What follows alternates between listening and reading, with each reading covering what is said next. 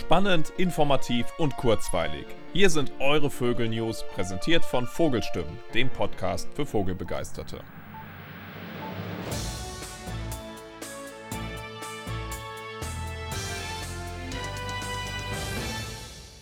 Da sind wir wieder, liebe Hörerinnen und liebe Hörer, und zwar schon mit der zweiten Episode von Vögel News. Ich begrüße auch dich ganz herzlich, lieber Fabian. Wie geht's dir?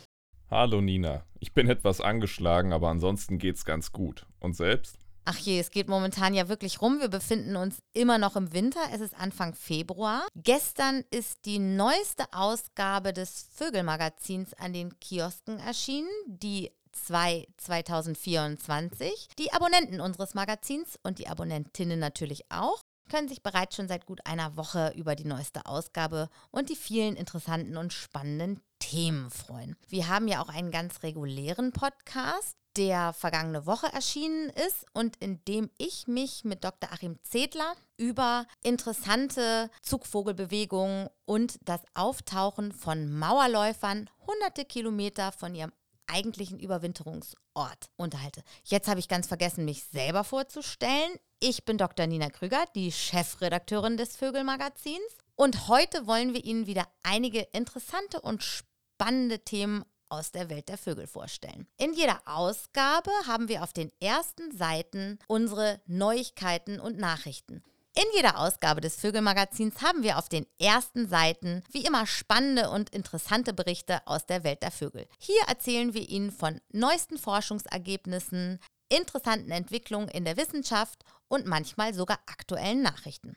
In den Vögelnews stellen Fabian Kaczynski und ich Ihnen einige dieser interessanten Neuigkeiten vor, um Ihnen ein bisschen den Mund auf unser Magazin zu wässern. Denn da finden Sie natürlich neben den Neuigkeiten auch viele aktuelle Themen und ganz interessante und tiefe Einblicke in den Bereich der Vogelbeobachtung.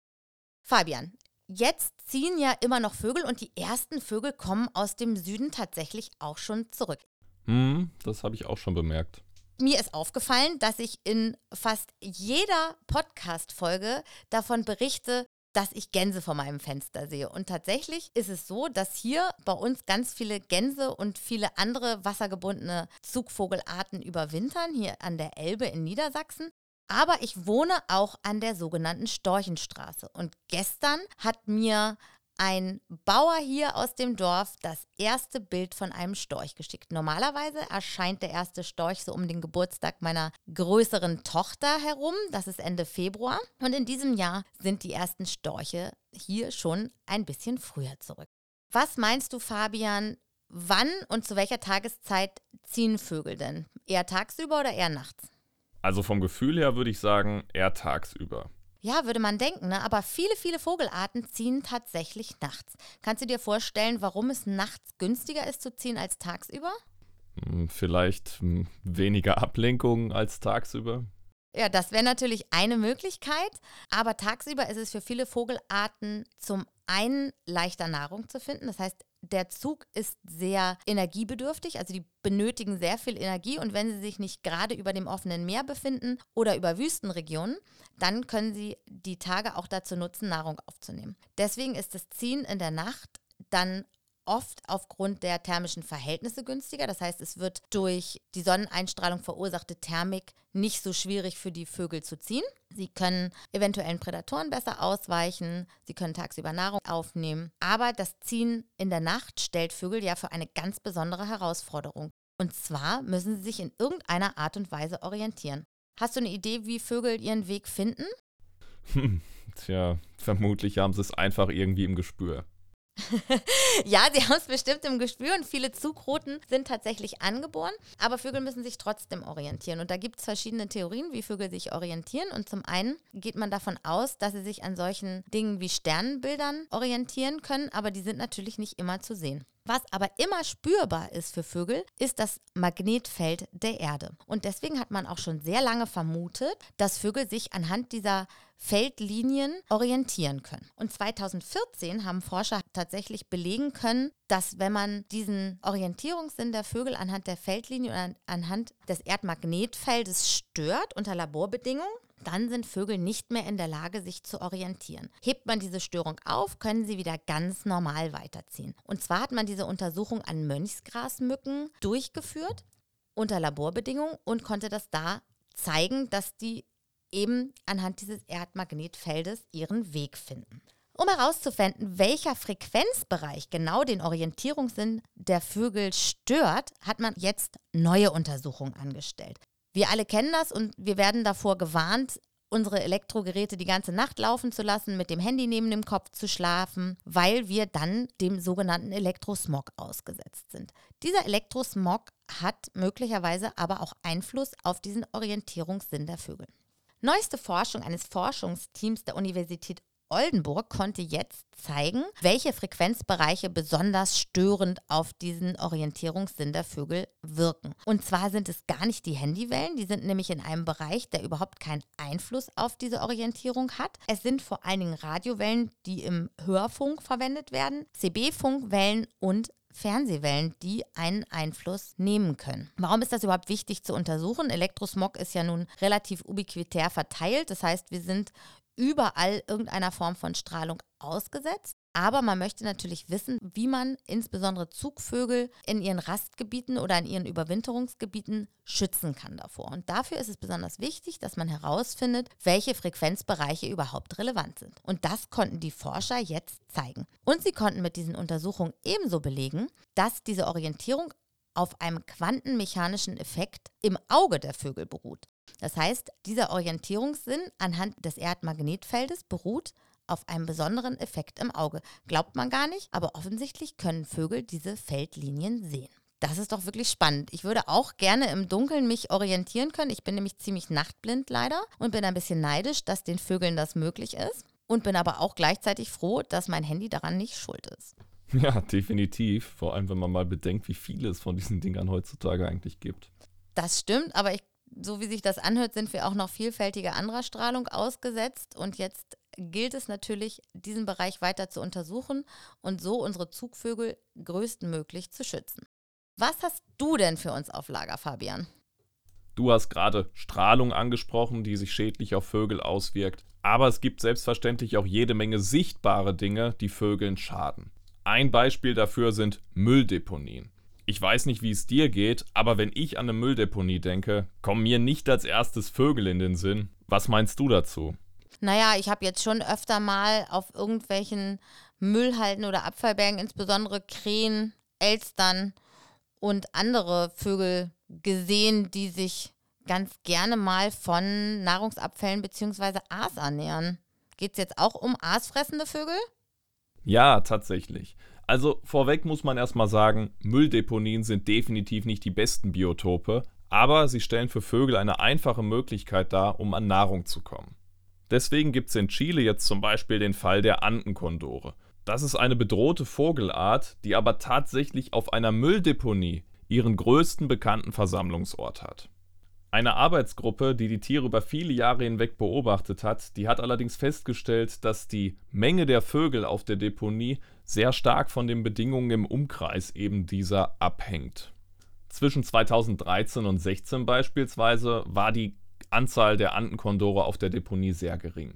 Begründet wurde dies mit einer Dürre in der Region. Viele Rinder sind dieser zum Opfer gefallen. Gleichzeitig gab es eine Kaninchenseuche. Es gab also unglaublich viel Aas im Umland und somit entsprechend auch genügend Nahrung für die Andenkondore.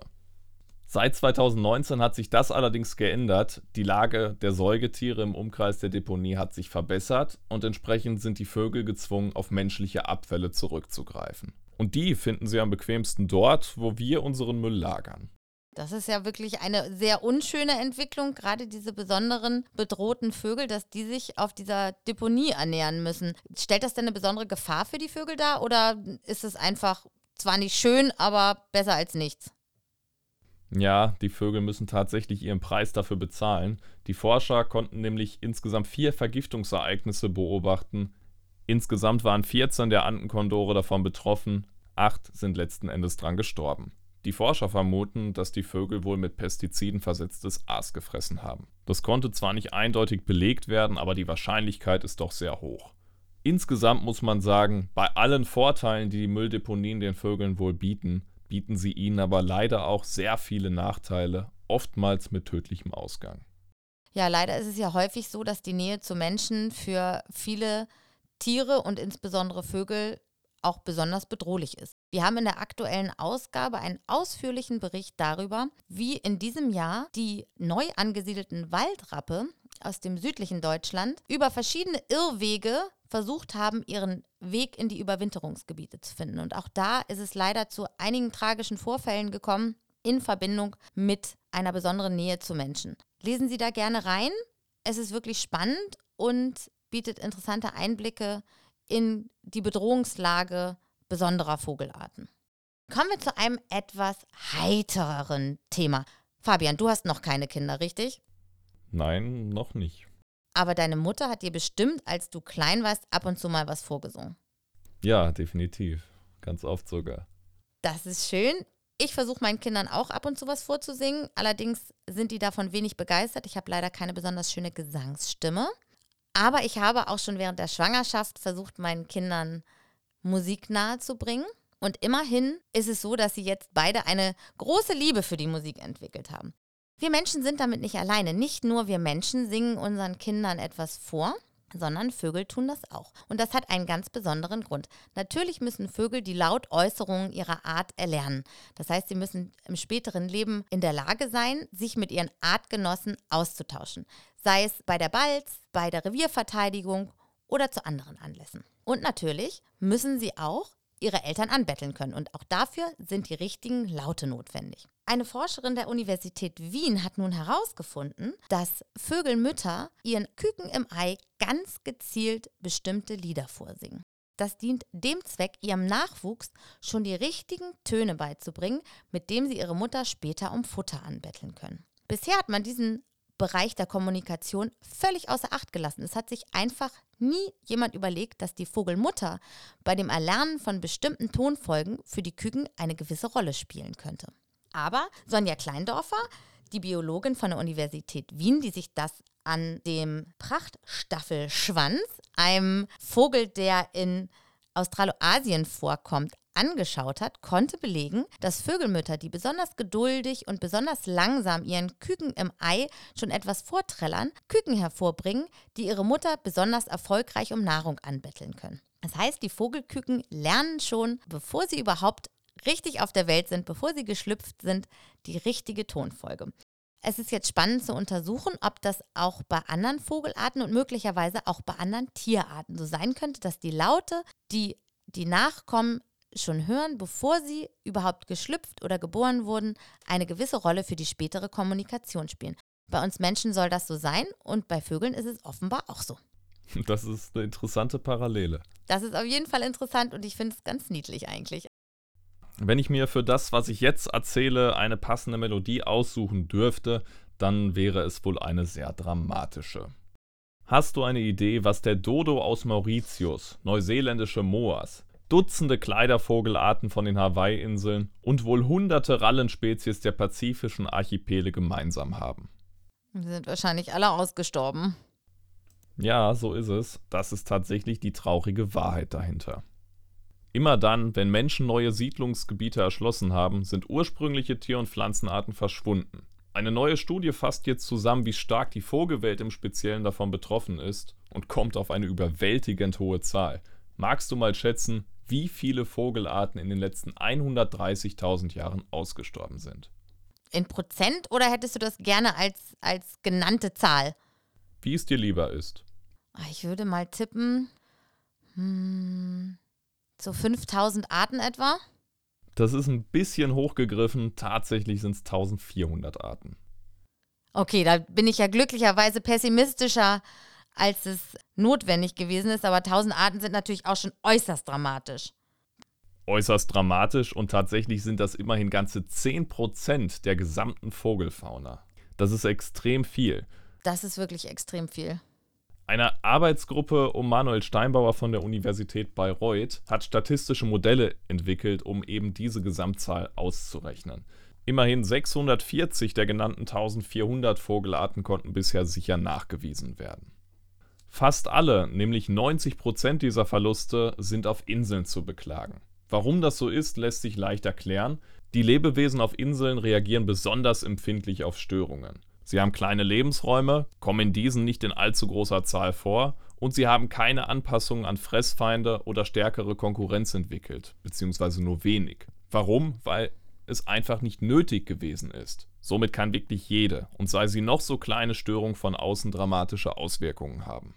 Ja, das hat man ja schon oft gehört, ne? dass insbesondere Inselpopulationen sehr empfindlich sind, weil sie häufig überhaupt nicht angepasst sind und überhaupt keine großen Veränderungen gewohnt sind. Ne? Absolut. An dieser Stelle sei dann auch nochmal auf unsere erste Folge der Vögel-News verwiesen. Dort hatten wir das Thema der Kormorane, die von kleinen Mäusen attackiert und bedroht werden. Mag man sich gar nicht vorstellen, so große Vögel, kleine Mäuse, passt irgendwie nicht zusammen. Wer das interessant findet, der darf gerne mal in unsere erste Vögel-News-Folge reinhören. Kommen wir aber nochmal zurück zu unserem eigentlichen Thema. In den letzten 130.000 Jahren gab es zwei besondere Schwerpunkte, also Zeiten, in denen besonders viele Arten ausgestorben sind. Hast du eine Idee, wann die gewesen sein könnten? Also ich könnte mir vorstellen, einmal während der Zeit, in der Kolumbus Amerika entdeckt hat, möglicherweise, wann war das, 1492? Das könnte ich mir vorstellen. Und während der Industrialisierung, so um 1800? Also mit Kolumbus liegst du ziemlich richtig. Gerade in der Zeit, in der die globale Seefahrt so richtig Fahrt aufgenommen hat, haben die Menschen immer mehr und auch viele fremde Inseln besiedelt, zum Leidwesen der dort lebenden Fauna und Flora. Der andere ermittelte Schwerpunkt aber, der liegt viel, viel weiter zurück, nämlich im Jahr 1000 vor Christus. Menschen haben angefangen, die Inseln in Küstennähe zu besiedeln und für sich zu nutzen und das natürlich zum Leidwesen der Umwelt. Das ist ja interessant. Das hätte ich jetzt überhaupt nicht vermutet, dass schon in solchen frühen Zeiten der Menschheitsgeschichte es zu solchen Massenereignissen gekommen ist. Da bin ich jetzt überrascht. Ja, so geht es mir auch, dass einer der Schwerpunkte schon zu so früher Zeit passiert ist, hätte ich auch nicht gedacht. Aber werfen wir mal einen Blick in die Zukunft. Es wird leider nicht besser. Die Zukunftsprognose ist im Gegenteil eher düster. 10% aller heute lebenden Vogelarten sind nämlich vom Aussterben bedroht. Was das bedeutet, sollte eigentlich jedem von uns klar sein. Jede Art nimmt ihren festen und wichtigen Platz im Ökosystem ein, jede hat ihre eigene Schlüsselfunktion. Hier könnte man zum Beispiel die Verbreitung von Samen bei Vögeln nennen. Ein Aussterben weiterer Arten hat also immer weitreichende Konsequenzen und derer sollten wir uns alle bewusst sein. Ja, das sind dramatische Nachrichten, dramatische News, auch wenn sie nicht ganz so dramatisch sind wie anfangs von mir selbst vermutet, ist es immer noch schrecklich genug. Wir haben zu dem Thema auch noch eine weitere Nachricht, denn auch die Eiderente auf Island und den umliegenden Inseln befindet sich in einer Bedrohungslage. Auch diese Enten sind an bestimmte Gegebenheiten angepasst und an bestimmte Räuber-Beute-Verhältnisse und mit der Einführung eines neuen Räubers stehen die Eiderenten jetzt vor einem großen Problem. Aber dazu informieren Sie sich doch gerne in unserer aktuellen Ausgabe, die Sie am Kiosk erhalten oder natürlich auf unserer Homepage. Wir verlinken Ihnen unseren Shop in den Show Notes. Außerdem können Sie natürlich unser Magazin abonnieren. Auch da finden Sie auf unserer Internetseite tolle Angebote. Wenn Ihnen dieses Format gefällt, die Vögel News und unser Hauptpodcast, die Vogelstimmen, dann abonnieren Sie uns doch auf einer der gängigen Podcast-Plattformen. Lassen Sie uns eine positive Bewertung da, einen Daumen hoch oder fünf Sterne. Darüber freuen wir uns sehr. Das ist die harte Währung, in der Podcasts bezahlt werden, in der Bewertung der Hörerinnen und Hörer. Wir freuen uns über jeden, der sich einschaltet. Wir freuen uns über Lob und Kritik. Auch dazu verlinken wir Ihnen eine E-Mail-Adresse in den Show Notes. Und ich hoffe, Sie bleiben uns treu und sind das nächste Mal wieder mit dabei. Auf Wiederhören. Tschüss.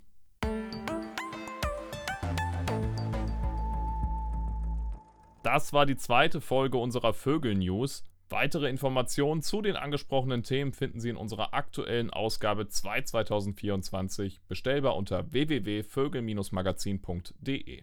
Wir bedanken uns herzlich für Ihre Zeit und hoffen, dass Sie auch beim nächsten Mal wieder mit dabei sind. Bis dahin.